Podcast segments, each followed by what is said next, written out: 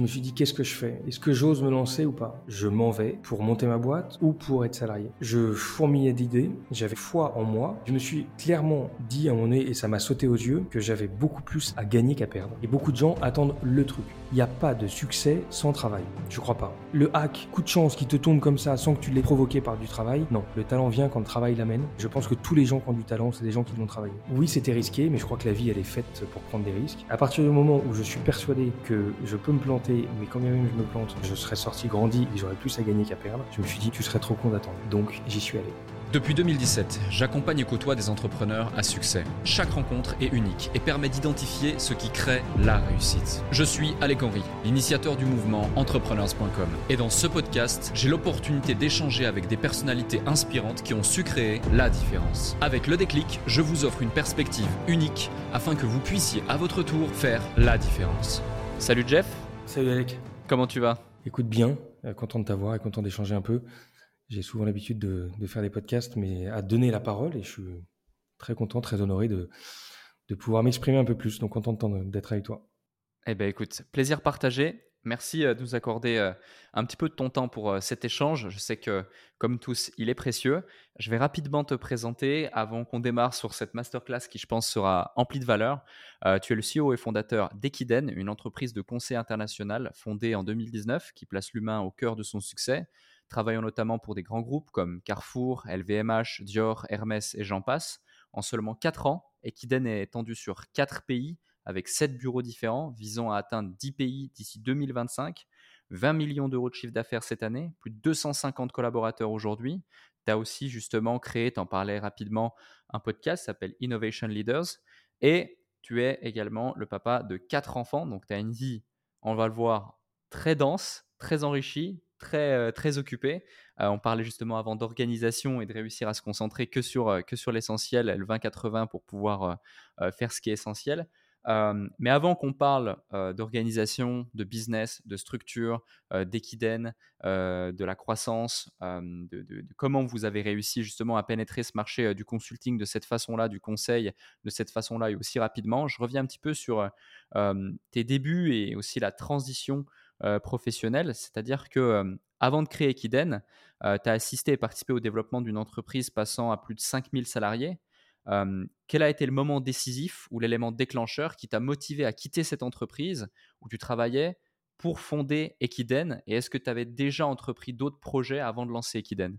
Bonne question. J'ai toujours été dans le conseil. Moi, je suis arrivé un peu par hasard dans ce domaine-là. Je suis pas ingénieur, je suis dans le business développement, dans le management et très sensible à la tech en général et à la manière dont la technologie représente un levier de performance et d'optimisation chez les entreprises avec lesquelles je bosse. Et donc je prends un, grand plaisir à comprendre les besoins et à accompagner ces grands groupes dans leur, transformation. La transformation qu'on mène, c'est la transformation digitale, industrielle et écologique. Ça, c'est nos trois axes. Maintenant, euh, j'ai pas fait 50 sociétés, j'en ai fait trois, dont Equiden, des sociétés de conseil, une à Paris, après je suis allé en Suisse, sur terres. Et euh, effectivement, j'ai travaillé dans un groupe qui s'appelle Mantou. J'y ai passé 10 ans. Je suis rentré, euh, je crois qu'on était 15 ou 20 personnes et je suis parti, on était un peu plus de 5000. Donc grosse croissance, gros learnings sur comment euh, structurer une société en forte croissance, quels sont les éléments qui permettent justement cette croissance-là, et gros learning sur moi. Et je pense que ça c'est fondamental, ça fait presque partie de, c'est presque le finalement, le, c'est un peu égoïste, mais c'est l'essentiel. Et je pense que beaucoup de gens euh, euh, bossent et, être un entrepreneur, c'est aussi aller au bout de ses limites, apprendre à se connaître tous les jours dans tous les projets qu'on mène. Et j'ai eu beaucoup d'apprentissage sur moi-même.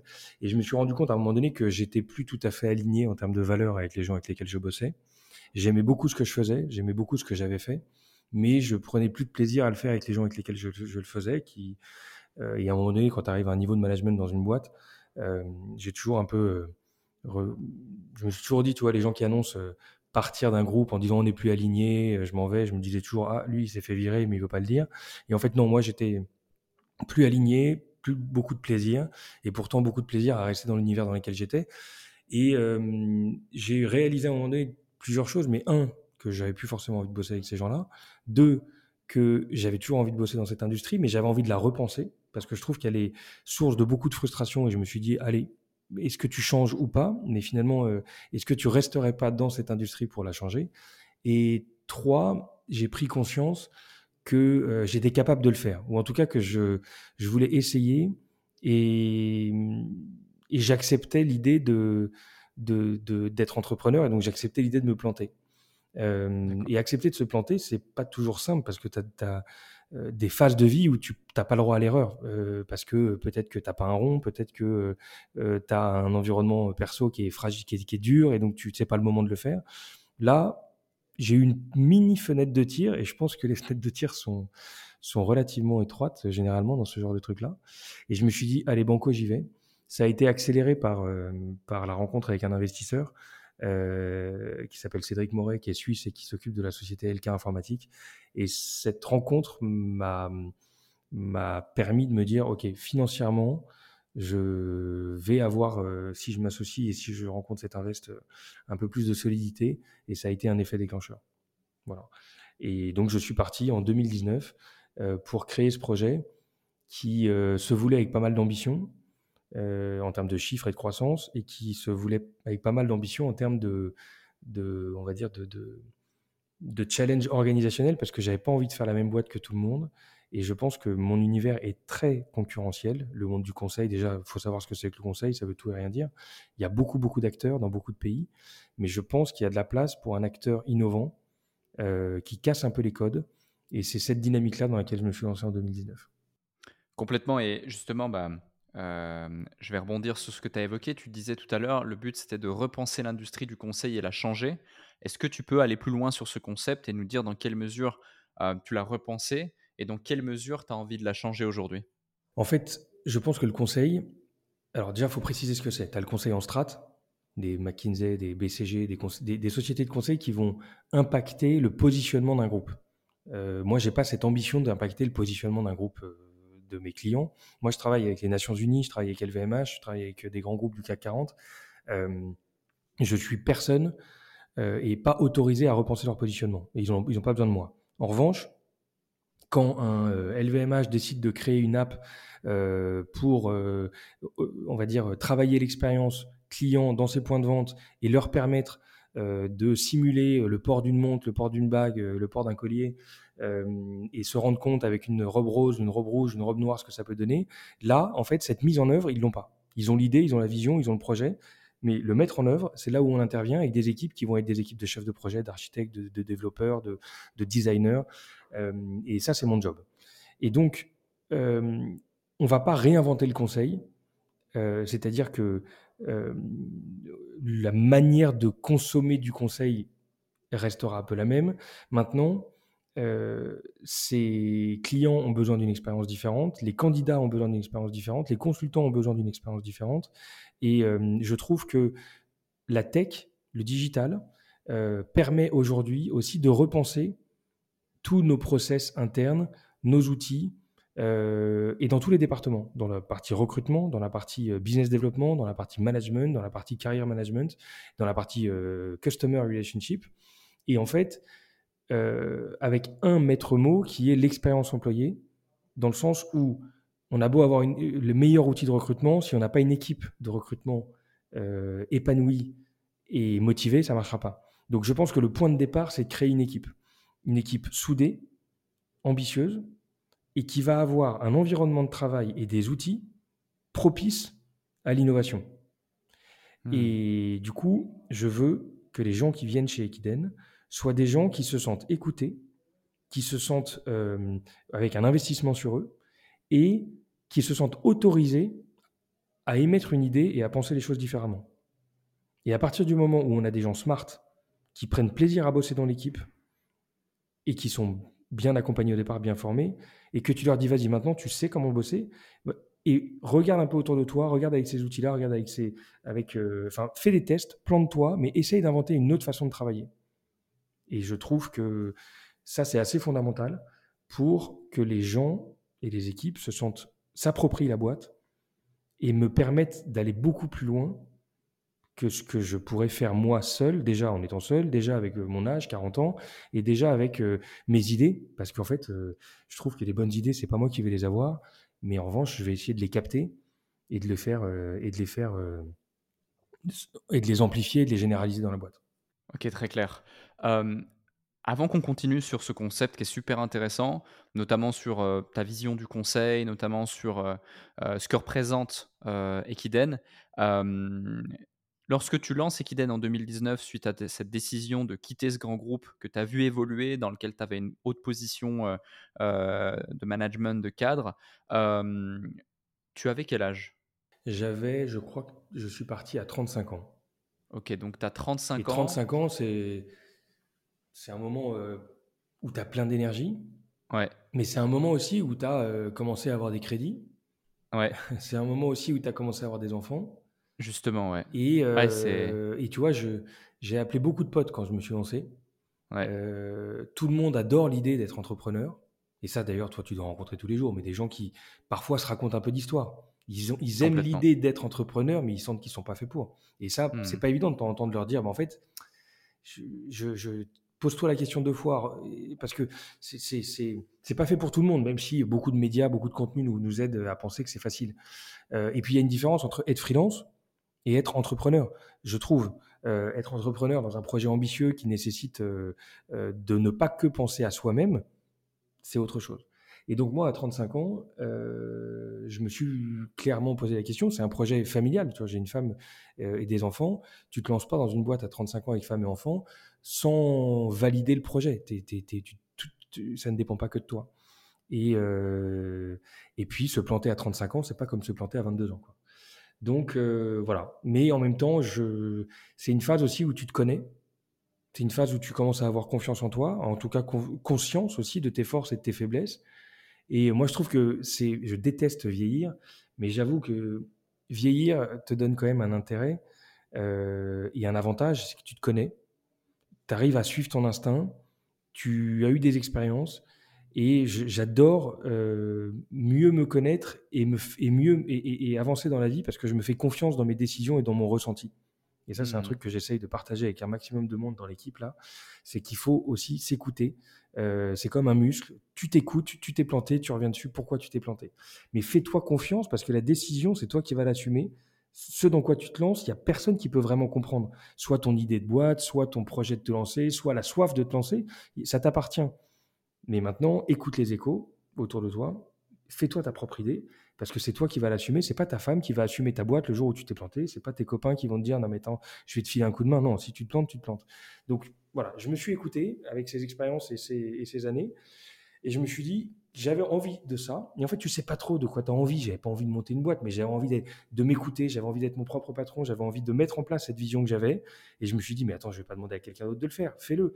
Est-ce que tu te sens capable de monter un truc? Moi, j'avais, euh, avec mon ancienne boîte, euh, beaucoup travaillé dans la création de nouvelles, structures, de nouvelles entités. J'ai d'ailleurs, j'ai passé pas mal de temps à Dubaï euh, sur tes autres terres grâce à ça. Et je me suis dit, bon, ça me paraît pas être infaisable. Et imaginons, et ça, c'est d'ailleurs, un de mes drivers, je me dis tout le temps quand je me lance dans des nouvelles aventures, parce qu'il n'y a pas que Equiden, je fais beaucoup de choses en parallèle. Je me dis tout le temps, est-ce que, et d'ailleurs, je faisais, c'était mon driver quand j'étais salarié. Je me disais, est-ce que ce que tu fais, tu peux en être fier Et le jour où tu t'es, où tu t'es fait virer, euh, où tu t'es cassé la figure, tu es devant un recruteur. Est-ce que ce que tu racontes a de la gueule et est racontable et sera une belle histoire ou pas? Et en fait, ça m'a souvent aidé à accepter soit des postes, soit des projets, soit des choses que je faisais. Et je me disais, bon, bah, je ne sais pas où ça me mènera, mais j'aurai un truc sympa à raconter. Voilà. Complètement. Tu as anticipé justement ma... Ah. Tu as, anticipé justement ma question, euh, excuse-moi de te couper. Euh, c'est vraiment ça, c'est l'état d'esprit dans lequel tu étais à ce moment, et tu l'as évoqué, hein, euh, pour justement avoir le courage de. Parce que quand, comme tu le dis si bien, il y a beaucoup d'individus qui ont des rêves d'entreprendre, voire même parfois qui se fourvoient et qui pensent qu'ils entreprennent en mettant en place certaines actions, alors qu'en réalité, il y, a encore un monde entre, entre le concret et, le fait de faire. Et, justement, qu'est-ce qui fait selon toi que tu as osé prendre ce risque, que tu as eu le courage de passer à l'action et que tu as quitté donc une zone de confort qui était quand même une situation très confortable euh, pour te lancer dans l'inconnu euh, et derrière connaître la croissance que vous avez eue. Et tu l'as évoqué tout à l'heure, euh, lorsque tu as lancé Equiden, le plan était relativement clair, l'envie de croissance était déjà omniprésente. Donc, c'est pas vous avez lancé quelque chose et d'un coup vous avez été victime de votre succès face à une croissance qui est exponentielle. J'ai vraiment le sentiment que lorsque tu prends cette décision de quitter ton poste, de lancer Kiden, de te lancer corps et âme dedans, tu as déjà cette vision, le plan est déjà établi et tu sais dans quelle direction tu vas. Qu'est-ce qui fait que tu as osé là où la plupart des gens, justement, pour des raisons qui leur sont propres et qui sont parfois légitimes, n'osent pas? Je pense qu'il y a bon, point de départ, des, des, il y a quand même des. Comme on disait tout à l'heure, en fonction de l'âge, il y a des conditions matérielles peut-être qui te permettent de prendre des risques ou pas. Et je pense qu'il y a des gens qui sont euh, euh, dans des conditions matérielles qui ne leur permettent pas de prendre des risques, ils n'ont pas le droit à l'erreur, ils peuvent pas. Euh, voilà, ils n'ont pas un rond, ils ont des crédits, ils sont. Voilà. je pense que déjà, il y, a, un aspect. Et effectivement, plus tu es jeune, plus c'est facile, plus tu es âgé, plus tu es exposé à avoir des, contraintes matérielles qui t'empêchent de le faire. Après, je mettrais euh, le côté euh, soft skills et hard skills euh, dans le sens où tu peux avoir des compétences techniques, une expertise dans un domaine et, une capacité à, travailler une orga HR, une orga marketing, une orga business développement. Ok, tu, as ce bagage-là. Maintenant, il y a un mindset qui est plus lié à des soft skills, c'est-à-dire à ta personnalité, à, la manière dont tu vois les choses, et, surtout, j'ai envie de dire, à la curiosité. Parce que, en fait, être un entrepreneur, c'est clairement accepter de faire des, erreurs, mais être en permanence en train de rechercher des solutions. Et ces mmh. solutions, elles doivent venir d'une... et tu les trouves, mais en étant curieux. Et il y a des gens autour de moi qui se posent la question de se lancer, mais en fait, j'arrive pas trop à comprendre le driver. Est-ce que c'est gagner du cash? Est-ce que c'est le statut d'entrepreneur parce qu'il y a une sorte d'effet de mode? Ou est-ce qu'il a vraiment ça au fond de lui? Et dans beaucoup de cas, je vois des gens qui se posent assez peu de questions, qui euh, ne sont pas curieux de la manière dont les boîtes, dont les gens, dont les, dont les, euh, euh, les choses tournent, et dans des, dans des domaines hyper variés. et j'ai vraiment l'impression que, que cette qualité de, de, curiosité, et d'accepter et d'humilité parce qu'en fait c'est c'est tu le vois bien mais c'est un un mix de plein de choses parce que c'est un mix d'ego être un entrepreneur mais c'est un ego humble donc c'est bizarre parce que tu ça semble paradoxal mais non tu dois avoir la tête haute tu dois être fier tu dois être euh, solide quand tu rentres dans un bureau et que tu as une équipe qui t'explique que bah, le projet on l'a perdu le contrat on l'a perdu ok c'est pas grave on rebondit et tu dois avoir une humilité parce que tes idées sont pas les bonnes, parce que tu t'es planté, parce que tu as mis quelqu'un sur un mauvais rail, euh, parce que et, en permanence tu dois corriger le tir. Euh, donc beaucoup d'énergie interne, beaucoup de, curiosité pour savoir comment les autres font pour faire ce qu'ils font. Et t'inspirer de gens, de choses, d'outils, de, boîtes, voilà. Et cette méga curiosité, je trouve que, encore une fois, elle fait partie de l'ADN des gens qui ont réussi, je trouve. Complètement, je te rejoins. je reviens sur ton parcours. Désormais, tu, tu, tu évoquais le fait tout à l'heure que tu as toujours travaillé dans le domaine du conseil. Comment est-ce que ces expériences euh, ont construit aujourd'hui ta vision et ton approche de l'entrepreneuriat? Salut à vous tous qui êtes de plus en plus nombreux à écouter le déclic. Je tenais à prendre quelques instants pour vous en remercier personnellement. Grâce à votre soutien et votre écoute, nous connaissons une croissance fulgurante parmi les podcasts business en francophonie. Si aujourd'hui vous voulez améliorer votre karma, je vous invite à laisser un avis et 5 étoiles maintenant sur la plateforme de podcast sur laquelle vous écoutez cet épisode. Cela ne prend que quelques instants et ça aide énormément pour continuer de vous offrir des interviews de plus en plus inspirants avec des invités inédits. Je lis tous vos avis et ils représentent beaucoup pour moi. Maintenant, retour à l'épisode. Ces expériences, en fait, je avant de passer à l'entrepreneuriat, j'ai fait beaucoup d'intrapreneuriat. Ça veut dire que, et c'est ce que j'essaie de, de, reproduire chez Equiden, c'est-à-dire euh, permettre à certains de, de vivre l'expérience entrepreneuriale en étant dans le confort du salariat. Parce que ça permet euh, d'avancer, d'avoir des gens qui sont dans un mindset de, de, proposer, de construire, de pousser la boîte, de pousser nos méthodes et d'innover. Donc ce mindset, mindset intrapreneurial, il est assez intéressant parce qu'il te permet de, voilà, d'être dans une antichambre de l'entrepreneur. Euh, et moi, j'ai beaucoup travaillé dans un monde d'ingénieurs. Je ne suis pas ingénieur, je suis dans le business développement. Et je me suis rendu compte que ce que parfois, en étant dans le business, dans le management, dans la communication, beaucoup de gens se disent, mais ça, c'est du fake, c'est rien. C'est c'est pas du pas du hard skills. Je, je suis pas un ingénieur qui sait parler d'IA, qui sait parler de dev, qui sait parler d'architecture. Mais en fait, en côtoyant des ingés et des gars tech, ils m'ont fait prendre conscience, et, et des clients aussi accessoirement, mais ils m'ont fait prendre conscience que ce que je considérais comme quelque chose de basique et d'absolument pas euh, porteur, ou pas une qualité, en fait, c'était une qualité. Et, même euh, des qualités clés que beaucoup aimeraient avoir. Hmm. Et là, en fait, je me suis dit, mais en fait, c'est marrant parce que je, il me renvoie le message de quelqu'un de compétent, alors que moi, j'ai l'impression d'être du vent par rapport à ce que eux savent faire. Et je me suis dit, mais en fait, il y a une complémentarité là. Parce que tu peux apprendre d'eux, mais eux veulent apprendre de toi. Et en fait, si tu, montes une boîte aussi en te disant, bah, moi j'apporte ça, un peu comme du capital, moi j'apporte euh, cette capacité à faire du business développement, à, construire une vision, à, démarcher des clients, à vous trouver des beaux projets et à vous faire euh, euh, grandir dans votre carrière, et ben vous, vous apportez le savoir-faire, la compétence, ce qui va vraiment aider mes clients. Et ça m'a hum, fait prendre conscience qu'il y avait de la place un peu pour tout le monde. C'est un peu basique comme idée, mais bah oui, les gens sont différents, chacun a son bagage, mais parfois ce qu'on sous-estime comme étant une qualité, enfin ce, qu'on, ce qui semble pas être une qualité, on est une grande pour les autres et ils l'ont pas, ça. Et ils vous envient parfois pour ce que vous pensez être secondaire.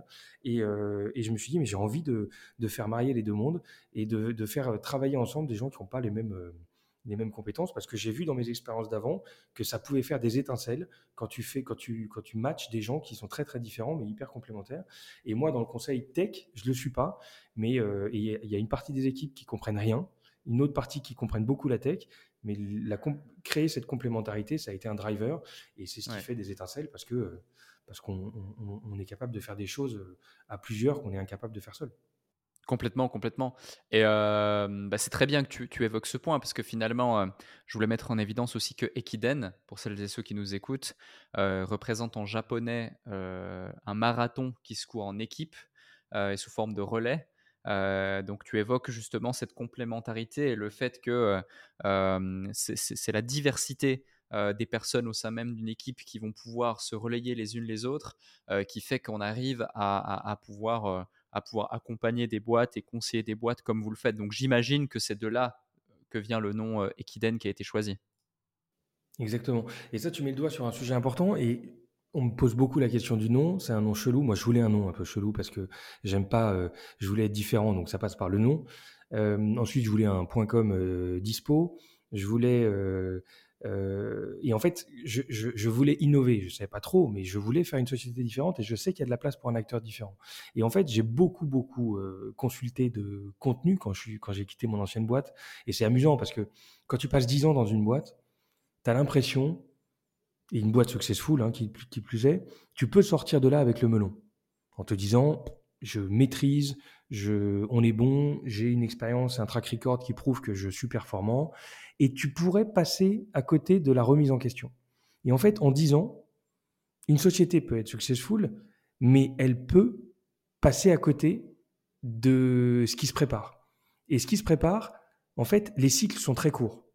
Et donc, c'est pas parce que tu es successful pendant quelques années que tu le seras très longtemps.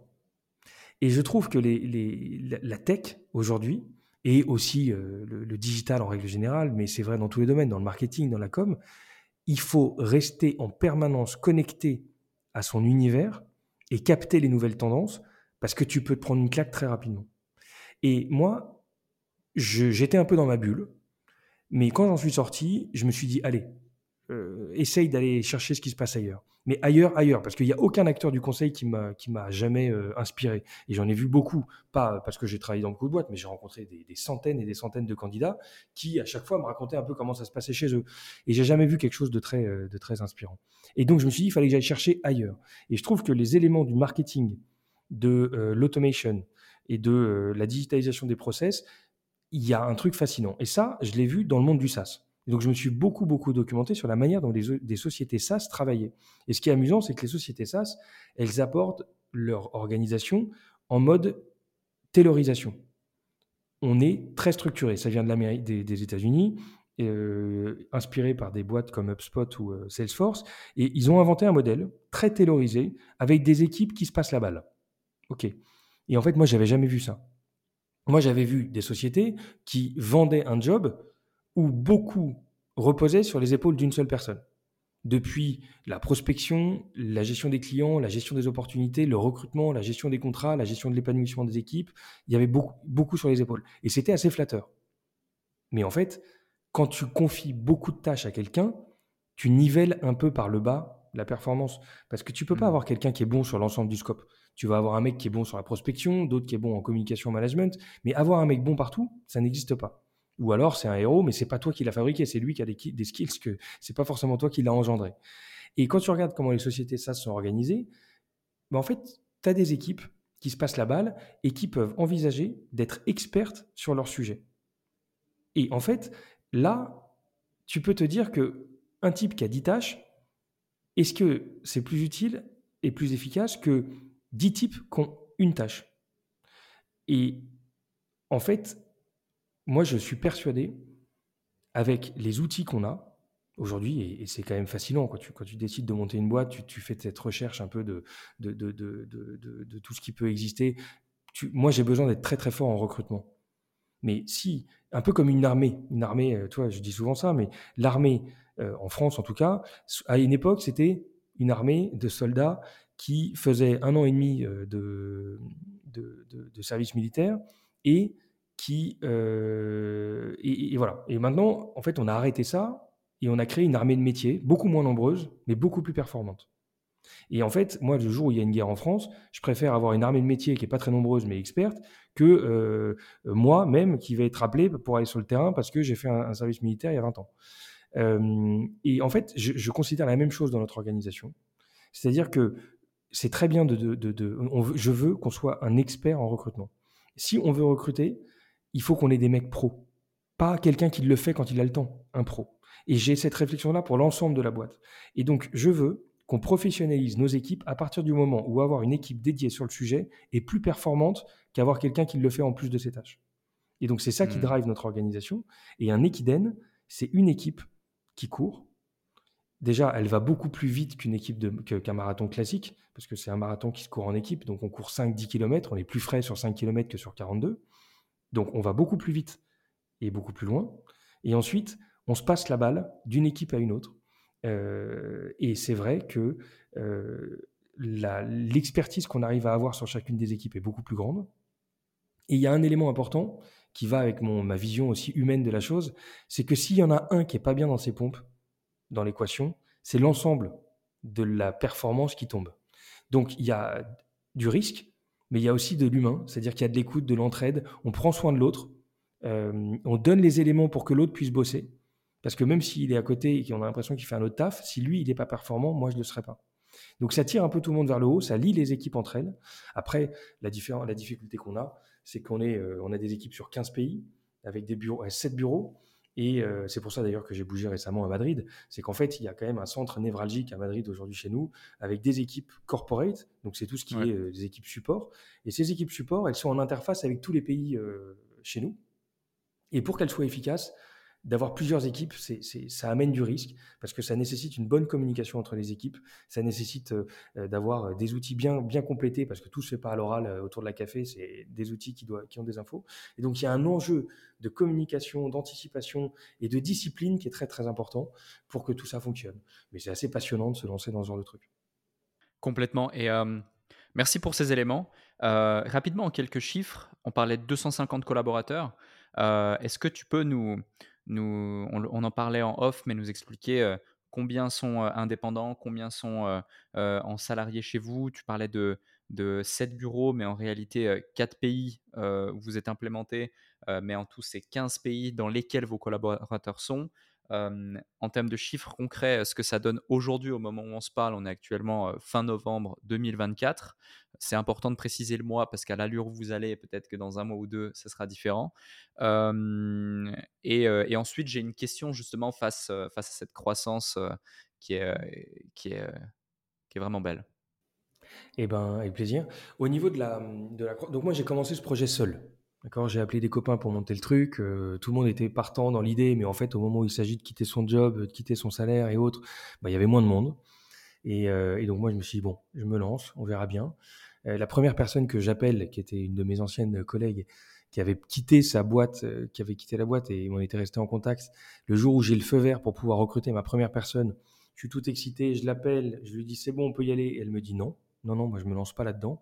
Je sais ce que tu veux faire et je me sens pas capable de, de monter un gros truc. Je veux un truc pépère et tout. Donc, premier vent, déjà sur la première personne avec laquelle j'étais persuadé que ça se ferait, que c'était pas un sujet. Donc là, je me suis dit, ah oui, donc même les gens que je connais, que j'apprécie, qui m'apprécient, ne veulent pas bosser avec moi. Et tu vois, quand je te parlais d'humilité, c'était ça. Donc, ok, première claque, direct. Bon. Et puis petit à petit, les choses se sont. Voilà. Comment dire Il y a eu des, petites victoires qui, euh, qui, qui, font euh, ce qu'Ekiden est là aujourd'hui. Je, suis sûr qu'on est au tout début de notre histoire. Euh, on a beaucoup, beaucoup d'éléments de, croissance et de, et de perspectives intéressantes. beaucoup de postes à pourvoir d'ailleurs, petite parenthèse, dans beaucoup de bureaux chez nous. Mais les choses se sont faites petit à petit avec des personnes qui ont rejoint l'aventure. Au niveau des consultants, effectivement, on est ouvert dès le départ à travailler avec des externes, c'est-à-dire des freelances. être dans la tech, c'est devoir travailler avec des freelances pour deux choses. Déjà parce que les mentalités évoluent et les sociétés évoluent. Il y a beaucoup plus d'indépendants aujourd'hui qu'il y en avait il y a dix ans. Et ensuite, c'est parce que quand tu travailles dans le machine learning, dans l'intelligence artificielle, dans un certain nombre de sujets pointus, tu ne peux pas travailler dans ces domaines-là sans avoir des, indépendants. Et donc, on n'a pas voulu se fermer de porte et on a voulu créer un environnement de travail accueillant pour ces gens-là. Et euh, on essaie de faire avec ce que la loi nous permet de faire parce que des freelances sont euh, peuvent pas avoir la même place qu'un salarié. Donc on essaie de, trouver notre équilibre là-dedans. Mais on est 250 euh, personnes, un peu plus aujourd'hui, 50 personnes dans le staff, donc dans l'administration de la boîte, ce qui est beaucoup, et 200 personnes qui sont facturées. Tout le monde est facturé chez nous aujourd'hui, on n'a pas d'intercontrat. Et on a euh, une cinquantaine de freelances aujourd'hui qui gravitent. Ces personnes sont réparties sur 15 pays. On a des personnes en Argentine, au Portugal, euh, dans les pays euh, d'Europe centrale, dans les pays d'Europe du Nord. Mais nos sept bureaux sont répartis avec deux en Allemagne, deux en Suisse, deux en France et un en Espagne, qui héberge notre plateforme administrative, notre hub qui est à Madrid.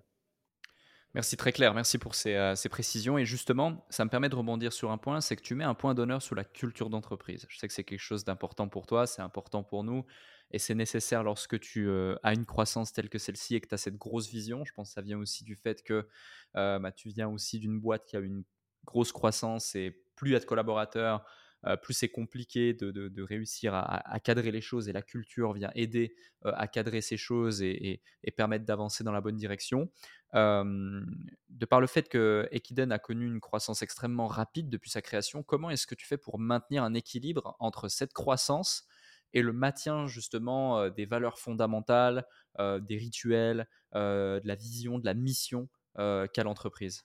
Bah En fait, euh, déjà, pour revenir sur la partie culture, j'ai pas été complet tout à l'heure dans la question où tu me disais comment tu veux te démarquer de tes concurrents et comment tu veux innover.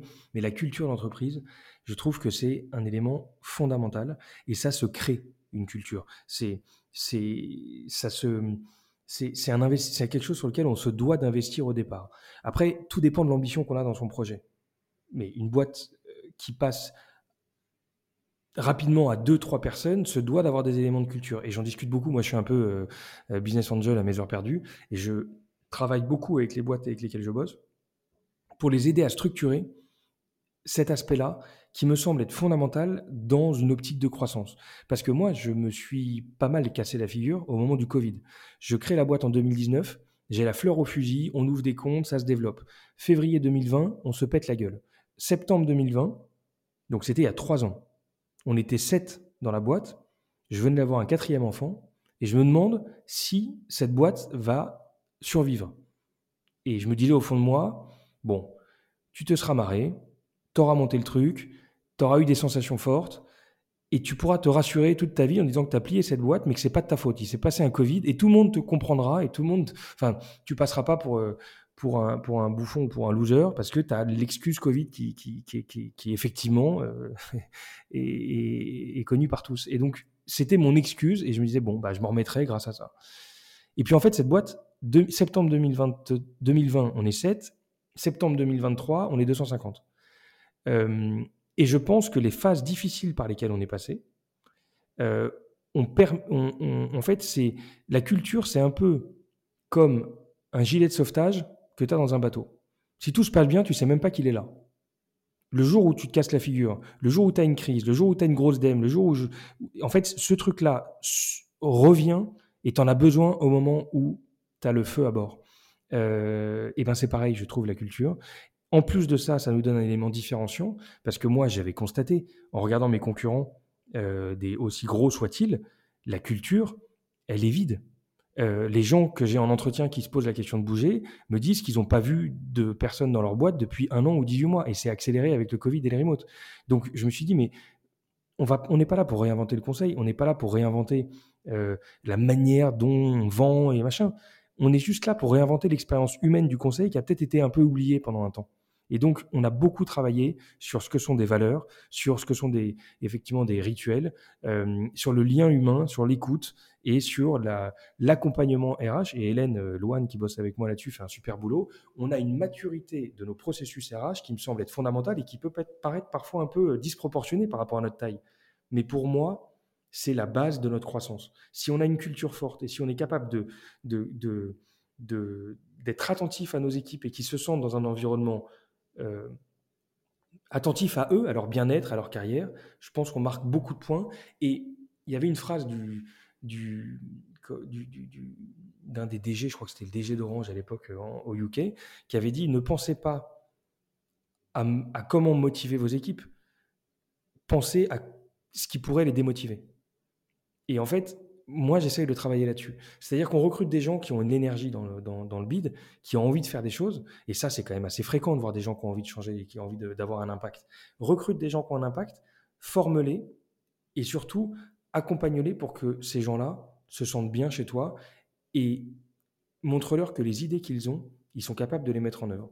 Et ça, ça fait partie de, la culture et d'un ingrédient de culture. Mais j'ai oublié la question que tu disais, c'était...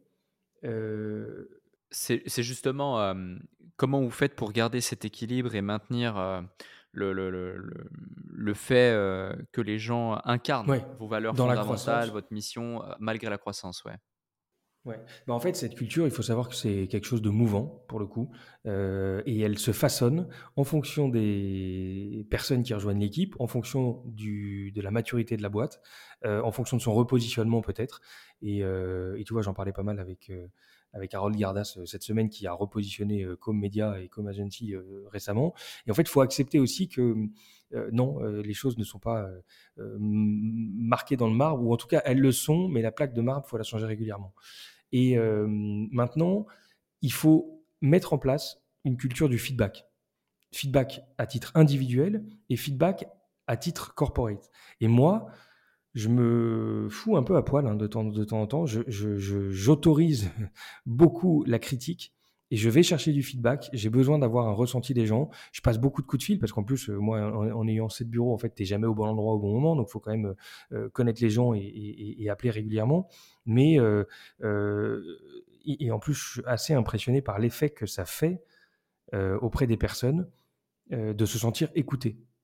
Et on n'est pas une grosse boîte, hein, 250 personnes, 50 personnes dans le taf. Euh, euh, moi, je suis CEO, mais finalement, je suis CEO de. Je je je je, je me sens pas euh, le CEO, toi, qui impose, qui qui comment dire, qui, a un peu l'arrogance d'un CEO qui a réussi, je sais pas quoi. Je je me sens assez humble et petit par rapport aussi parfois au, talent qu'on a dans l'équipe, et je passe beaucoup de coups de fil pour demander pour savoir comment ça va, comment tu fais, comment tu aurais fait la chose, qu'est-ce que. Et en fait, ce, ce sentiment-là d'être entendu, j'ai déjà j'ai déjà bah merci merci de m'appeler, c'est cool, euh, hyper sympa de prendre le temps. Et c'est là où tu te dis, euh, en fait, ton rôle de CEO, quand tu es dans une société qui grandit, tu as un rôle de communication interne qui est fondamental. Parce que tu dois écouter les, gens, tu dois répéter, mais X fois les choses. Quand tu as eu une bonne idée et quand tu penses que quelque chose euh, est intéressant à partager, bah moi en fait pour le partager alors oui ok tu peux mettre ça dans Team ou dans Slack mais en fait le, le message il n'est pas entendu il est lu, il n'est pas entendu, il est pas, il est, l'essence du truc n'est pas capté. Il y a tellement de messages écrits dans Teams, voilà. Et donc, appeler les gens en leur disant la même chose et en le faisant 15 fois, et ben en fait, j'ai l'impression de perdre mon temps, mais je suis hyper utile parce que je fais passer l'idée et le message que j'ai envie de faire passer. Et donc ça, j'apprends à le faire.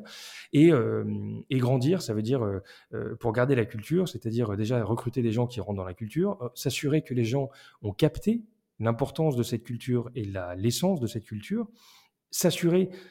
En fait, il y a, y a, un truc que j'apprends, c'est le contrôle. Pas le contrôle euh, euh, du petit chef euh, qui vérifie si le mmh. travail est bien fait, mais de, s'assurer que quand tu balances une idée et quand tu balances une vision ou une approche, une nouvelle méthode, parce que tu, te rends compte que des gens qui ont des bonnes idées, il y en a plein, des gens qui balancent du contenu en interne en disant faut faire ci comme ça, merci de faire ça comme ça, à partir de maintenant c'est cool, mais en fait on oublie de vérifier. Est-ce que ce qu'on a fait est bien mis en œuvre? Est-ce que la, valeur euh, euh, Smarter Together qu'on a, elle est bien mise en place? Est-ce que un est-ce qu'on a invité tout le monde à cet event? Est-ce qu'on a nos valeurs On en a cinq. Je dois vérifier qu'elles sont bien mises en œuvre. Et déjà, je mets des objectifs aux responsables de département. Donc nous, on a un système d'OKR euh, ou assimilé, mais qui fait en sorte que on a des objectifs de vente, on a des métriques, mais on a aussi des objectifs de respect des valeurs. Est-ce que et, chaque département a des projets internes qui doivent euh, rendre, donner vie à nos valeurs. Et ensuite, on doit vérifier que ces valeurs sont live, on doit vérifier que notre culture est toujours en place. Ça passe par du feedback, par du call. Et ça, tu peux pas imaginer le temps que je passe dessus euh, et ce que tu apprends à travailler avec tes, euh, pas tes N-1. Parce que tes N-1, ils sont là, tu les connais, et a priori, eux, ils, te connaissent et ils vont dans ton sens. Mais le N-4 ou le N-7 ou le type qui est rentré dans ta boîte là, bah en fait, passe du temps avec lui et regarde ce qu'il en est. Parce que entre ce que toi tu penses être, ce que tes N-1 te renvoie, mais ce que le N-7 vit, en fait, tu as peut-être un énorme gap. Et hmm. ça, ce temps passé avec des gens qui sont qui viennent tout juste de rentrer chez toi, qui sont pas des gens à responsabilité, et ben en fait, tu apprends énormément sur la qualité de management, la qualité de l'onboarding et la culture dans laquelle il a été mis.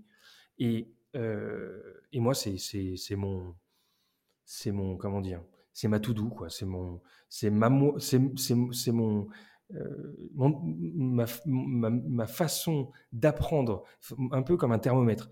Quelle est la température de ma boîte en termes d'efficacité, en termes de culture, en termes de perf? Ça se passe par les gens qui viennent d'arriver ou par les, les, gens qui sont en stage et qui me renvoient du concret de ce qui se passe.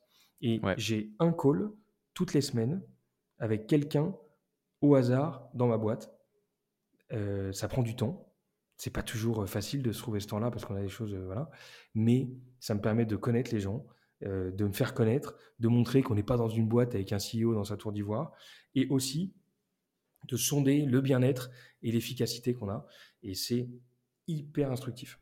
Ouais, complètement. Et je rebondis sur les deux insights que, que je ressors et que j'évoque souvent. Le premier, c'est la confiance n'exclut pas le contrôle et le deuxième, c'est justement cette culture du feedback, mais aussi la culture du feedback, non pas auprès de ces N plus 1, N-1, mais auprès de ces N-3, N-4, N-5, N-7, comme tu évoquais, où justement, des fois, il y a un gap complètement différent entre la perception et la réalité. Je, je, je, je, vais justement avancer sur les différents sujets. Il y a un point, c'est au niveau de vos collaborateurs, tu parlais tout à l'heure en disant, voilà, on recrute mais en, off, tu évoquais le fait que vous avez un volume quand même très important de candidatures par, par année.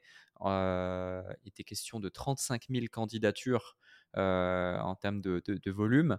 Quelle est votre approche justement pour sélectionner et intégrer efficacement de nouveaux collaborateurs? Donc là, dans ma question, il y en a deux hein, finalement. C'est comment tu sélectionnes les bons profils quand tu as un flux aussi important de candidats parce que ta boîte est sexy ou parce que le process justement de, recrutement est, bien, parce qu'il y a beaucoup de visibilité, parce que c'est attrayant, parce que ce sont des gens qui, recherchent aussi, etc. Et puis ensuite, une fois que tu as trouvé le talent, une fois que tu as trouvé la, bonne personne, eh bien la phase d'onboarding pour faire en sorte que ça se passe bien, ça soit rapide, que la personne soit rapidement opérationnelle, mais aussi qu'on puisse potentiellement rapidement identifier si la personne n'est pas en fait la personne qu'on pensait être la meilleure personne, la plus à même de mener à bien sa mission Oui, bah ça, c'est des questions qu'on se pose tous les jours. Il n'y a pas de recette magique, mais il y, a, un peu d'expérience et de, et, de compétences, je pense, chez nous là-dessus. Mais effectivement, notre, nous, notre élément de croissance, à l'inverse des, sociétés SaaS, c'est de recruter. Parce que plus on recrute des consultants, plus on peut démarrer des projets chez nos clients. Et ces candidats-là, tout le monde se les arrache.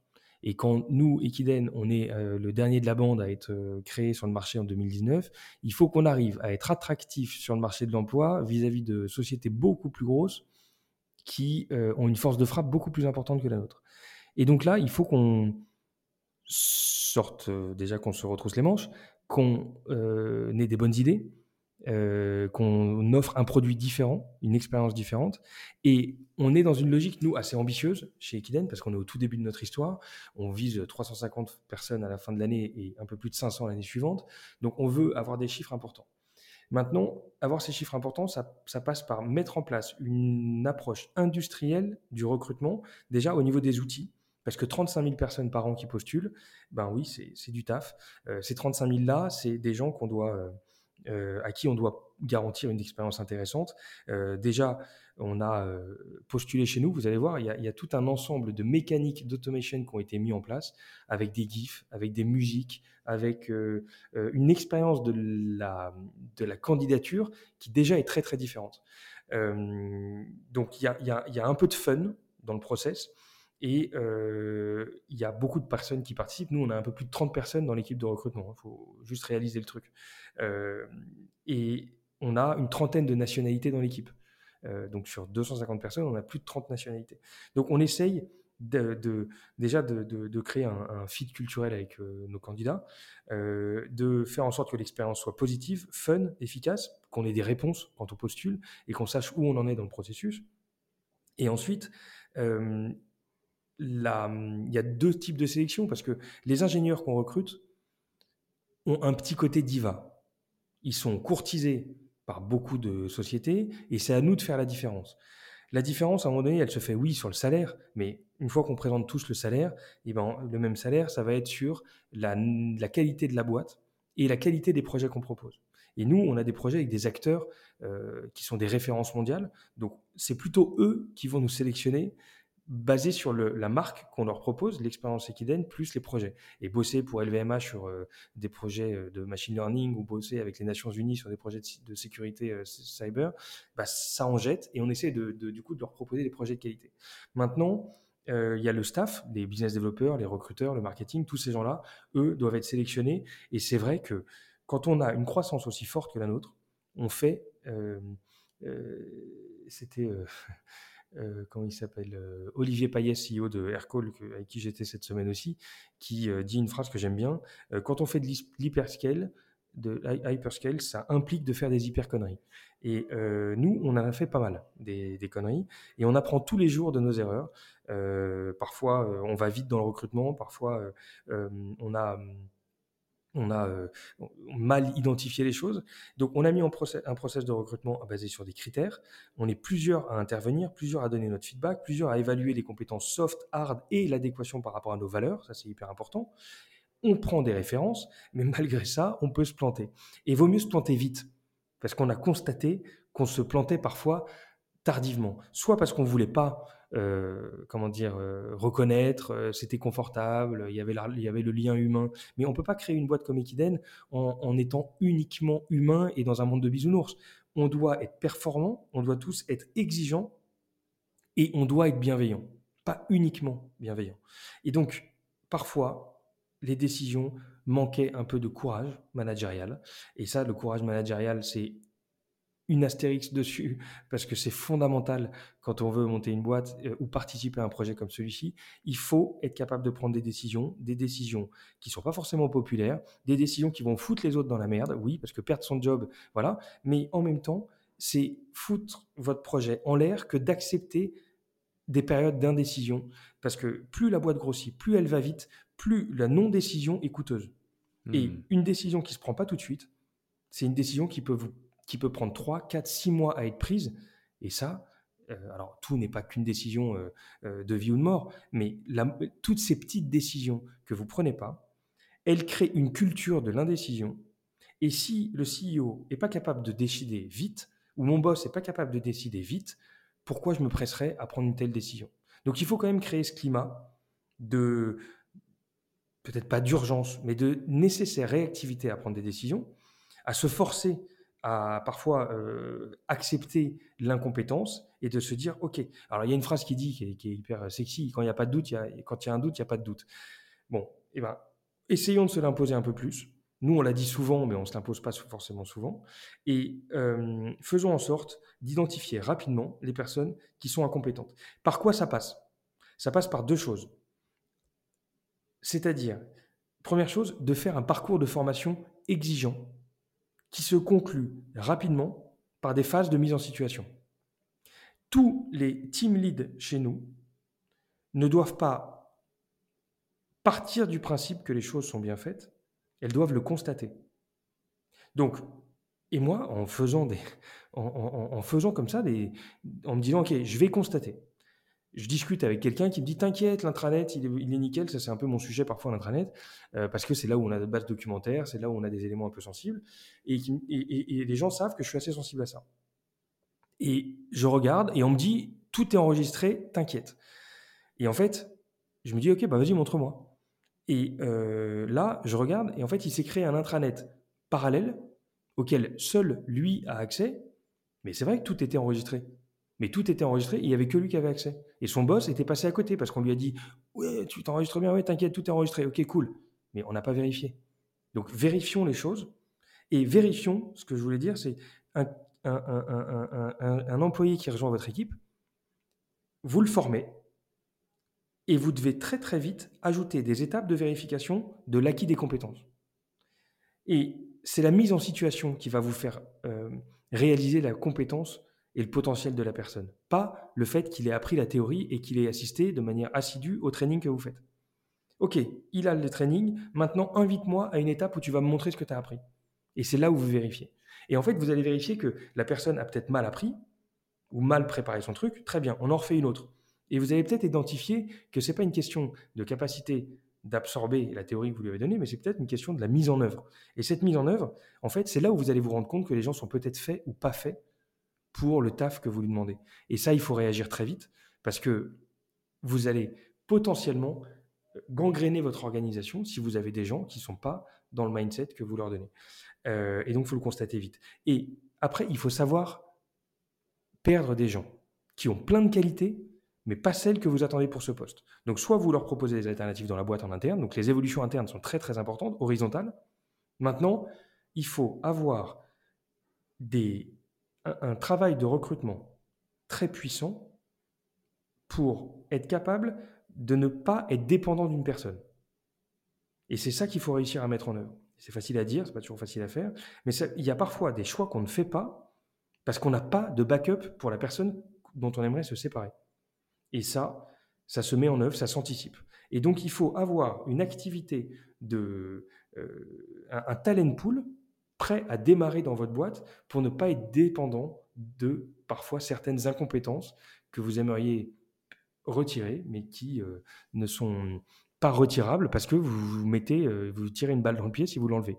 Ben non, en fait, il ne faut pas être dépendant des personnes. Mais pour ça, ça veut dire qu'il faut avoir un talent pool et un travail de recrutement de fonds.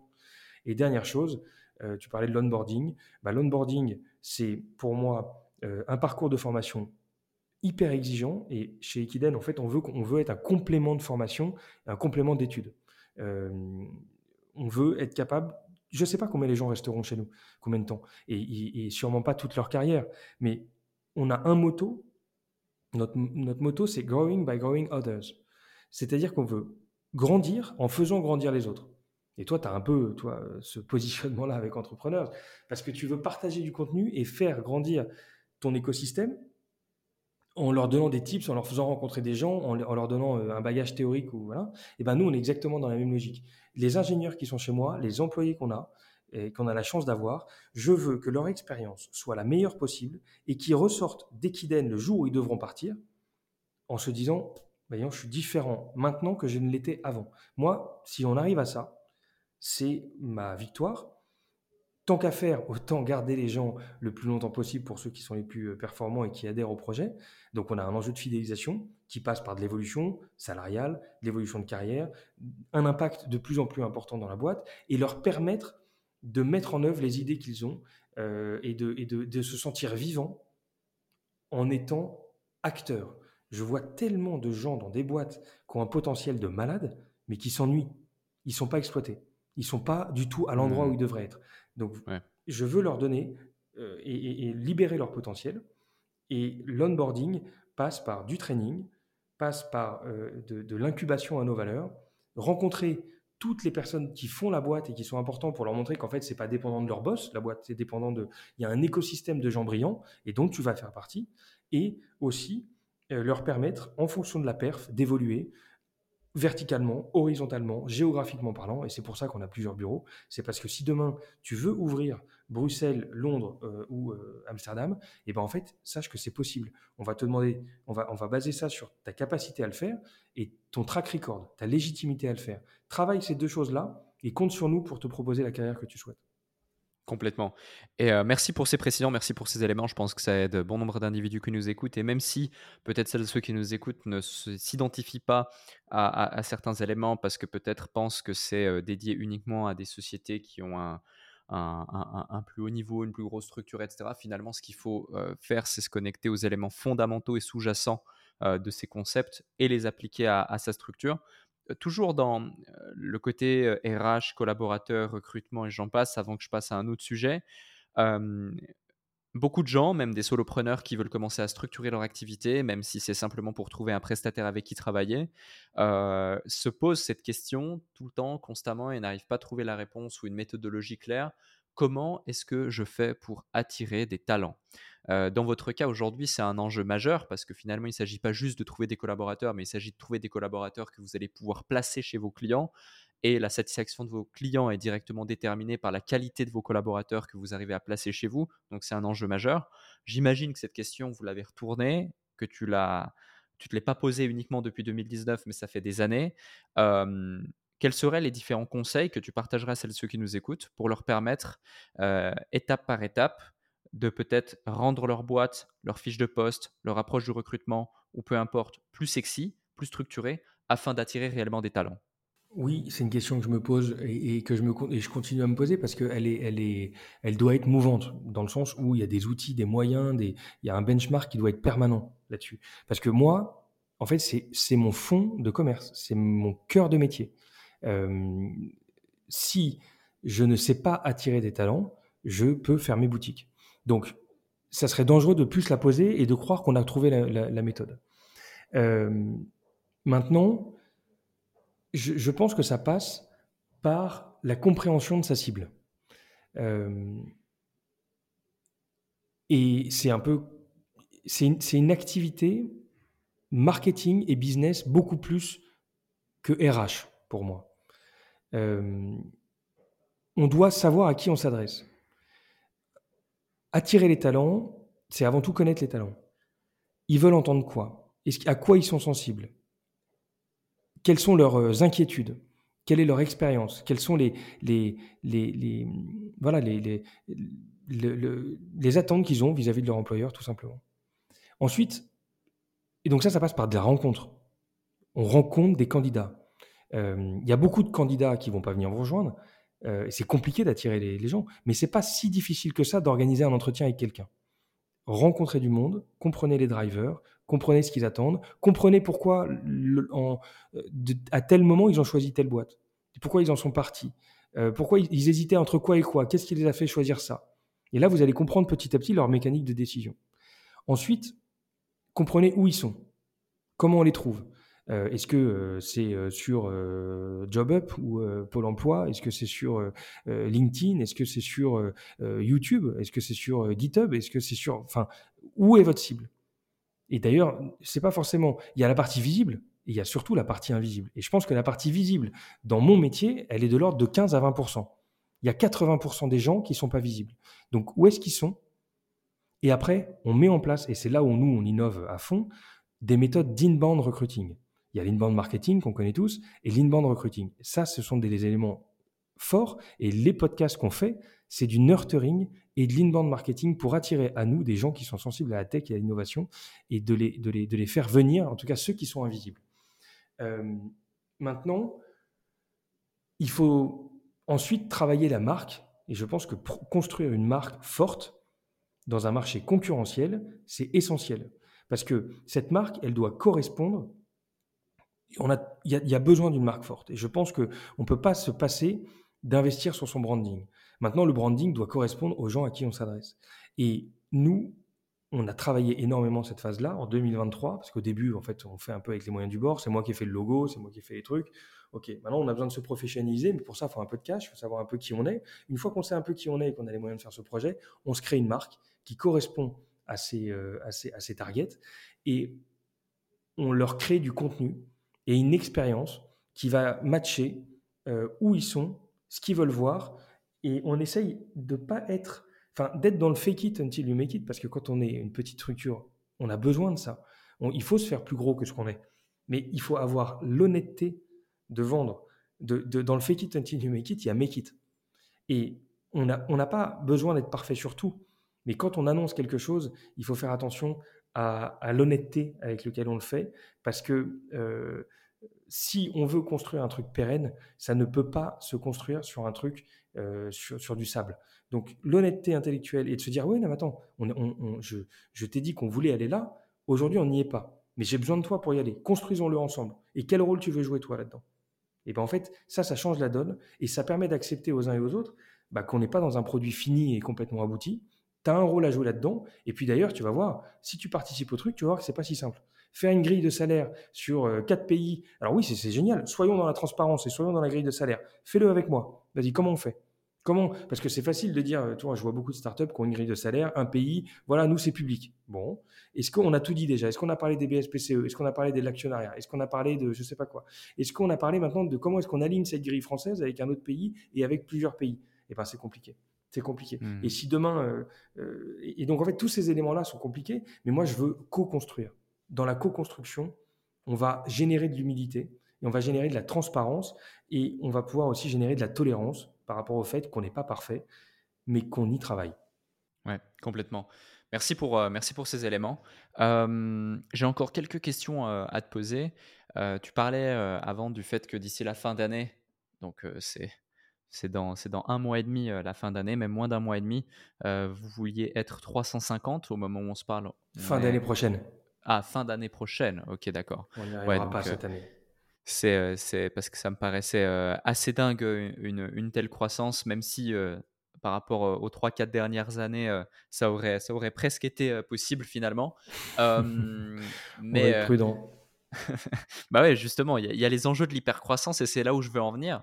Sont les différents, quelles sont les différentes problématiques ou challenges ou enjeux d'hypercroissance auxquels vous avez fait face que peut-être tu n'avais pas anticipé et, et, les clés, les leçons que tu peux en retirer justement, que ça peut être au niveau tant légal, admin, finance, trésorerie, market, com, livrable, RH, peu importe, mais ça peut être intéressant justement d'avoir d'avoir cette vision. C'est une question que je pose à chaque fois aux entrepreneurs que j'ai sur le déclic qui ont justement connu des phases d'hypercroissance, ce qui est ton cas, parce que beaucoup euh, qui nous écoutent peuvent un jour y faire face. Et malheureusement, euh, tout comme beaucoup de, situations dans l'entrepreneuriat, ben, on n'est pas forcément préparé. Et puis euh, c'est là que parfois, malheureusement, on prend les mauvaises décisions. Et ces décisions ne vont pas forcément coûter la vie de l'entreprise parce qu'il y, a aussi l'avantage de l'hypercroissance, donc souvent ça se passe quand même bien, mais elles vont quand même coûter très cher en termes de ressources et autant s'éviter s'éviter cela. Clairement. Et c'est vrai que l'hypercroissance, euh, eh ben, c'est pas de tout malgré, euh, malgré tout le, la joie et le bonheur que ça peut apporter, euh, c'est c'est des challenges. Et mon premier challenge, j'ai envie de dire, c'est mon incompétence. Parce qu'en fait, euh, être dans ce rythme de croissance, avec parfois des, mois où il y a 25 personnes qui nous rejoignent, avec un chiffre d'affaires qui, qui se multiplie comme ça, euh, ça nécessite une compétence sur des sujets très variés et ça m'a permis de mettre en avant mon incompétence très rapidement. Euh, au début, tu touches à tout, puis après, tu te rends compte que là-dessus, tu n'es pas bon, puis tu te rends compte qu'il y a un deuxième truc sur lequel tu n'es pas bon, puis en fait, tu te rends compte que tu bon à peu près nulle part, et là, tu dois vite te, renforcer. Et, euh, et, donc, il y a une nécessité de structurer et d'amener de la seniorité sur un grand nombre de process, de déléguer, et ça, déléguer, c'est mon, cheval de bataille, ma passion. Et je, c'est des sujets que j'adore évoquer avec des, grands entrepreneurs parce que je, sais que j'ai besoin d'apprendre beaucoup là-dessus. Et, donc, du coup, je me suis fait entourer de gens assez brillants. Il y a Benoît Duchesne sur la partie finance, légale, compta, trésor, qui, qui, est venu d'une société qui faisait 2500 personnes, 300 millions d'euros de chiffre d'affaires, une boîte de conseil.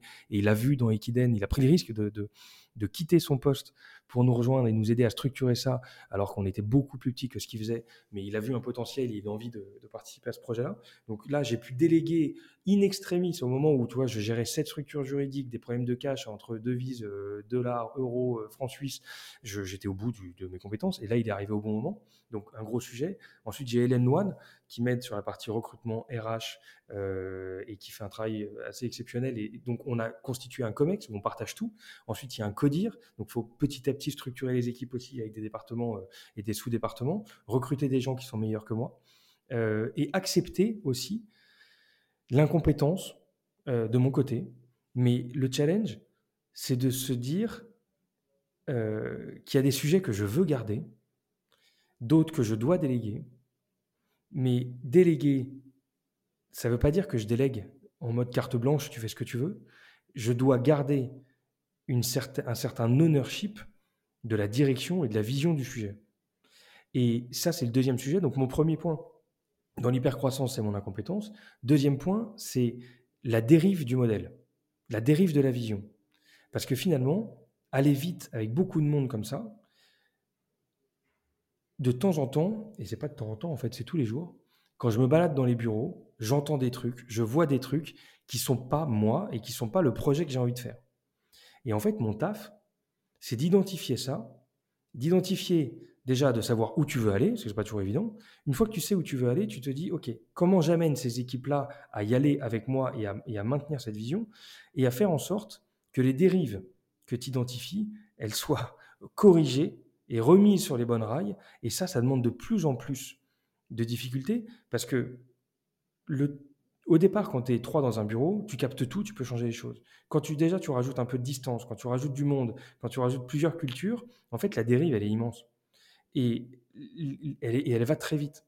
Et donc, plus tu t'éloignes de ta boîte, plus tu prends le risque de découvrir des choses et des grandes dérives qui sont de plus en plus complexes à ramener euh, et à remettre sur les rails. Et donc là, il faut être entouré de gens qui, qui, te font confiance et qui sont des relais dans, dans, cette capacité à structurer les, les, équipes et les process et, euh, et à les capter le plus tôt possible parce que ça peut aussi te, te faire perdre et te dénaturer complètement si tu arrives trop tard.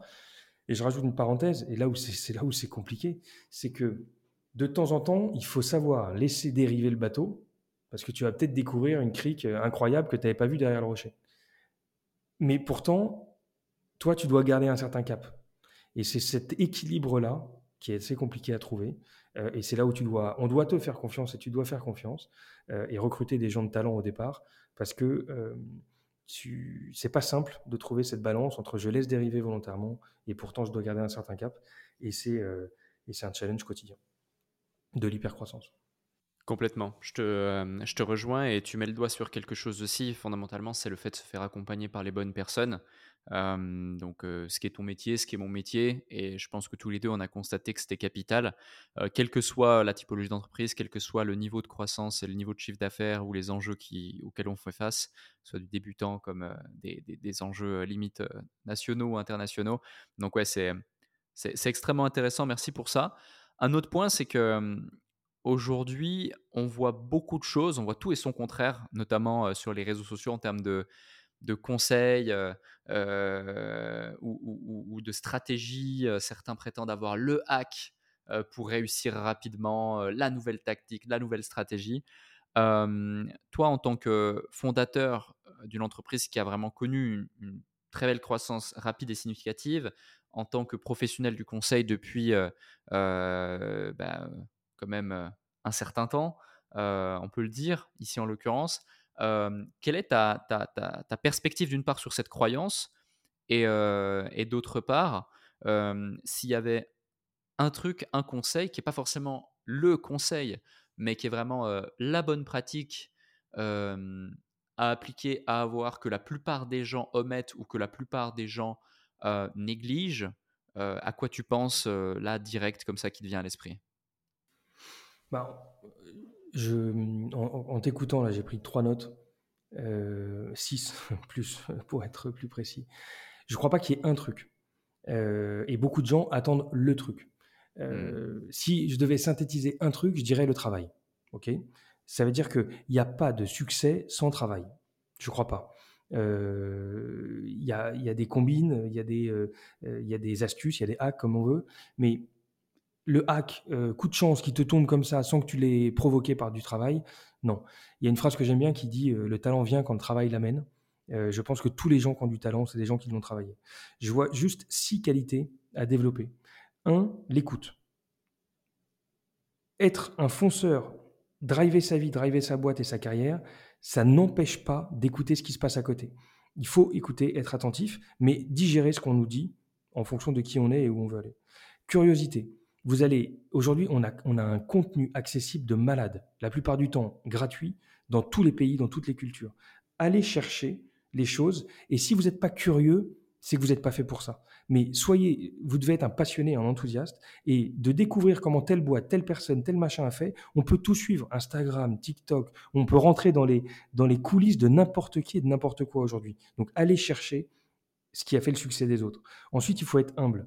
Humble parce qu'il faut accepter de se prendre des claques tous les jours, plusieurs fois par jour, et ne pas se, ne pas perdre le nord, ne pas, ne pas lâcher son projet, et accepter de, repartir de zéro avec euh, une fierté parfois qui en prend un sacré coup. Mais ça fait partie du boulot.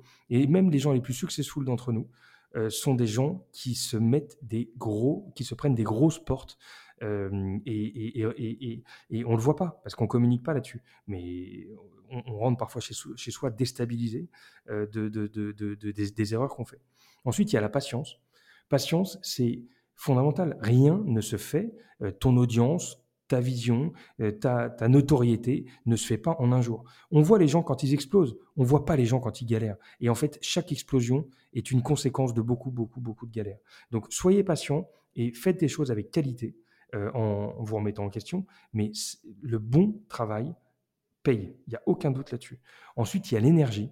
Et ça, toi, tu as un bon exemple. Mais investissez sur vous en termes de sommeil, en termes d'organisation, en termes d'outils, en termes de, euh, j'en sais rien moi, d'alimentation, de, euh, de euh, repos, de écouter votre métabolisme et votre système. Vous êtes plutôt de matin, soir, nuit.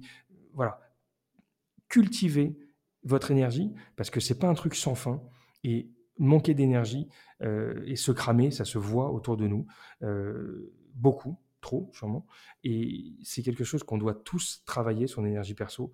Et enfin, je le disais tout à l'heure, mais le travail, une fois qu'on a tous ces éléments-là, il faut se mettre dans, un, dans une config où il faut accepter de bosser plus que les autres, aller chercher l'extra mile, et je pense pas mal à John Angeloff dans, dans, dans ces différents points, parce que c'est quelqu'un qui a une culture de l'extra mile et qui dit, bah, il faut euh, pas être mieux né, il faut juste faire le petit truc qui va faire la différence, et ça vient souvent avec du travail. Euh, et, du coup, il faut, quand on est marié avec des enfants, réussir à protéger un peu son, son cet aspect balance euh, pro et perso hmm. et avoir une sorte de pacte autour de soi en disant voilà, je me lance là-dedans. Est-ce que on est d'accord pour le faire ensemble? Moi, ce que je vais faire, c'est ça. Ce que je vais pas pouvoir faire, c'est ça. Et est-ce qu'on est, d'accord pour le faire ensemble et, prendre chacun euh, sa part de, des choses là-dedans? Et ça doit être un oui, parce qu'on ne doit pas faire les choses avec une boule au ventre. Il faut faire les choses en étant bien dans ses pompes euh, et, en se ménageant toujours un buffer, parce que si vous êtes tendu et pas capable d'accepter la galère qui va venir, parce qu'elle va venir, si vous n'êtes pas capable d'accepter l'échec qui va venir, c'est que vous êtes, vous êtes en train de vous cramer. Gardez-vous du temps, gardez-vous un buffer émotionnel en vous disant oui, je m'attends à avoir une énorme merde qui arrive. Oui, mais je suis prêt. Je suis prêt, j'ai de l'énergie, je, je, suis prêt à la prendre. Parce que si vous n'êtes pas prêt, elle va vous balayer. Et euh, justement, tu évoques un point super intéressant et merci pour tout ça. C'est que, voilà, à côté, euh, tu es papa de quatre enfants, tu es marié, euh, il y a un équilibre à créer.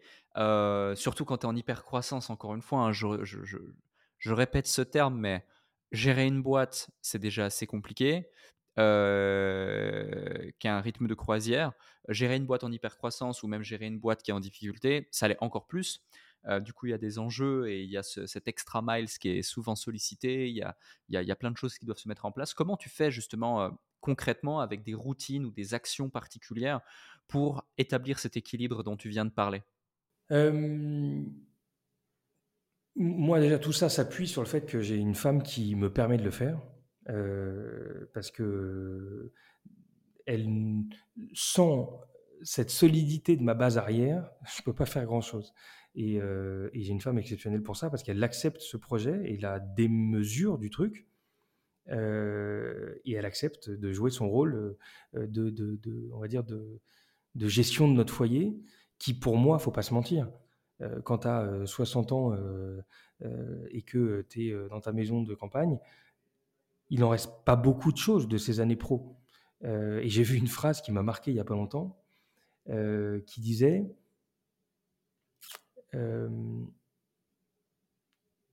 Si vous travaillez, n'oubliez pas que si vous travaillez pour votre employeur 15 heures par jour en ce moment, dans 20 ans, tout le monde aura oublié. Hmm. Et je trouve que il faut se préserver et comprendre aussi ses drivers de vie. Moi, mon driver de vie, c'est pas d'avoir une boîte successful, c'est d'avoir, euh, c'est d'être épanoui et d'être fier de ce que j'ai fait. Et le fier, il, vient, il viendra de mes enfants, de ma femme, et ma boîte, ça sera presque un moyen de, de me permettre d'avoir cette satisfaction aussi perso de euh, d'avoir eu un impact, d'avoir euh, été euh, fier de ce que j'ai pu faire et d'avoir une réalisation de soi. C'est surtout ça, la réalisation de soi. Mais à la fin de ma vie, je pense que ce sera mon, mon perso qui, qui sera ma fierté. Et, et donc, j'essaye de me rappeler que les efforts et l'énergie et les contraintes que représente cette entreprise sont presque secondaires et ne doivent pas, en tout cas, remettre en cause mon équilibre perso.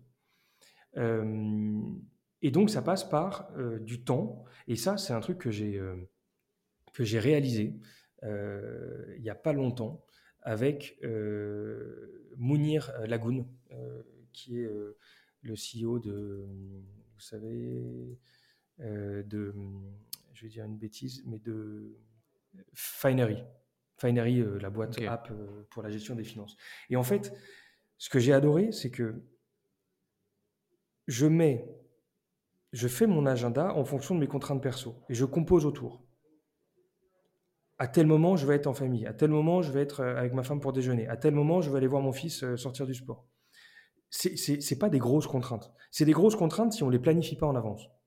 Mais une fois qu'on a décidé de prioriser un certain nombre de choses et de les mettre dans son agenda et de se les tenir, et ben en fait, tout le reste, on le compose. Et si je dois finir à minuit un soir ou commencer à, à 6h30 un autre, c'est pas un sujet.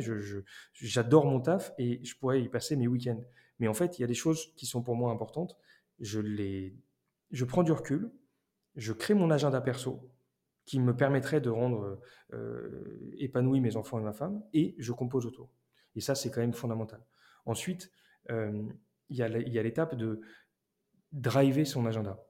Et ça, je suis fasciné par les gens qui subissent leur agenda. Et en fait, on a une sorte de... On oublie que passer du temps pour faire de l'ingénierie d'agenda, entre guillemets, c'est fondamental. Ouais. Et je, vois trop de gens se lancer bille en tête dans une semaine, dans une journée, dans un meeting, sans l'avoir préparé. Et moi, le vendredi soir et le lundi matin, je me pose pour planifier le vendredi soir les trois semaines à venir, et le lundi matin, je refais un tour dans ma semaine. Ensuite, j'ai des tout doux que je vois deux fois par jour. Et ça, c'est Jean-Charles Samuelian euh, de, de Alan qui me l'a appris. J'utilise une app qui s'appelle Todoist. Je note tout, je vide ma tête. Et deux fois par jour, je revois mes prios et je kill mes tâches. Le matin et en début d'après-midi. Et en fait, c'est trois fois parce que je la mets à jour encore le soir. Je mets à jour mes tout doux toute la journée en vous mettant des bonnes couleurs, en les attribuant, en les déléguant. Euh, et cette gestion de tâches me permet tous les jours de remettre en cause euh, mes prios et de m'assurer que je vais au bon endroit au bon moment. Et euh, passer deux heures dans mon agenda le vendredi et deux heures le lundi matin, certains verront ça comme du temps perdu, parce qu'on a autre chose à faire que gérer son agenda, mais en fait ça me donne une sérénité et une efficacité qui est assez impressionnante. Très intéressant, merci pour ces éléments. justement, tu parles d'agenda. Moi, c'est pareil. je planifie tout la veille pour le lendemain. Je fais un point le lundi, je fais un point le vendredi. après, pour ma part, je bosse encore pas mal les week-ends aussi, mais sur des tâches différentes, tout en ayant un équilibre par rapport à certaines choses. Mais si tu devais citer trois tâches, trois, trois choses, parce que pour pouvoir bien gérer son agenda, bien gérer son temps et créer un équilibre tout en gérant ses différentes activités professionnelles, il y a deux points, il y a priorisation, délégation.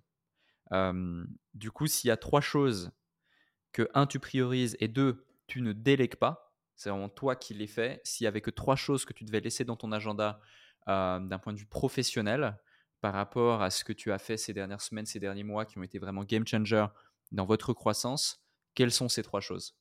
Euh, bonne question. La, hum, les choses que je n'ai pas envie de déléguer, c'est la, hum, on va dire le, l'écoute euh, de, et, l'analyse de perf de la boîte. C'est-à-dire écouter les gens travailler, les regarder travailler, euh, les observer, je ne peux pas le déléguer. Je, veux le garder et je veux que ça soit quelque chose que je, que je maîtrise euh, parce que je veux être un acteur de nos process et de notre culture et de notre méthode. Ensuite, euh, la gestion de mon agenda, euh, c'est quelque chose que la gestion de mes prios, même si je travaille avec une, assistante qui est très performante, je ne veux pas qu'on m'explique ce que j'ai à faire. et c'est quelque chose qui est très mouvant qui peut euh, dépendre du sens du vent, qui peut dépendre d'un truc qu'on m'a dit dans un couloir ou de, j'ai vu, que, j'ai pu capter. Donc la gestion de, mes prios et de mon agenda, c'est quelque chose que je, que je veux garder. Euh, la troisième chose, c'est, je rajouterais le, le fait d'être présent dans le recrutement euh, sur les gens qu'on recrute. J'ai besoin de, d'être impliqué encore dedans, dans le sens où la qualité des gens qu'on va onboarder va impacter énormément la qualité de notre projet. Et je veux rester très actif sur cette phase de recrutement. Merci pour ça. Merci pour euh, cet échange et ces différents, euh, euh, ces différents points. On a apporté énormément de valeur à celles et ceux qui nous écoutent ici aujourd'hui grâce à toi. Et c'était un plaisir que de te permettre d'être de l'autre côté du micro. Parce que lorsque tu, comme tu l'as dit, au départ de, cette, cet échange. Tu as plus l'habitude d'être de l'autre côté de l'écran et de l'autre côté du, micro. D'ailleurs, on mettra les différents liens concernant Innovation Leaders ou, tes différents réseaux sociaux pour celles et ceux qui veulent aller plus loin et voir ce que tu fais en, détail. D'ailleurs, si, si vous avez eu autant de plaisir à nous écouter que je n'ai eu à animer cet épisode, faites-le nous savoir encore une fois avec les 5 étoiles sur Apple Podcast, sur Spotify, sur votre plateforme de podcast préférée et mettre l'avis sur Apple Podcast. J'oublie à chaque fois de le dire au début d'épisode, mais c'est vraiment, capital. On a bientôt euh, plus d'un millier d'étoiles euh, et, des centaines et des centaines d'avis. Donc, euh, continuez comme ça. C'est grâce à vous qu'on en est là où on en est, grâce au déclic. enfin, sur le déclic, grâce à vous. tout ça pour dire, j'ai ma dernière question que je pose à chaque fois. en plus, tu la connais, mais je sais que tu l'as pas préparée, donc j'ai hâte de voir ce que tu vas nous dire avec tout ce que tu as déjà délivré parmi tout ce que tu as pu vivre, s'il y a un truc qui a littéralement créé vraiment un déclic, je dirais même une transformation identitaire chez toi, que tu n'as pas encore partagé dans le cadre de cette interview et que peut-être tu n'as jamais partagé dans aucune interview, ça peut être une situation, une simple phrase, une frustration, une révélation, quelque chose de positif, quelque chose de négatif, peu importe. qu'est-ce, que, ça serait pardon, Et tu as carte blanche pour le mot de la fin ce qui m'a permis de, me lancer, c'est euh, une situation déjà où j'étais pas satisfait. Et je me suis dit, qu'est-ce que je fais? Est-ce que j'ose me lancer ou pas? Et euh, j'avais au fond de moi cette envie. Elle a été accélérée parce qu'à un moment donné, je me retrouve dans une situation où je, dois, je suis amené à prendre la décision. Je m'en vais pour monter ma boîte ou pour être salarié. Euh, et je fourmillais d'idées j'avais foi en moi. Et il y a juste un moment donné où je me suis posé, la, réponse, elle est rarement évidente. Mais elle est rarement, euh, voilà, go, no go. Mais, en tout cas chez moi. Mais je me suis clairement dit à moment donné, et ça m'a sauté aux yeux, que j'avais beaucoup plus à gagner qu'à perdre. Et oui, c'était risqué, mais je crois que la vie, elle est faite pour prendre des risques.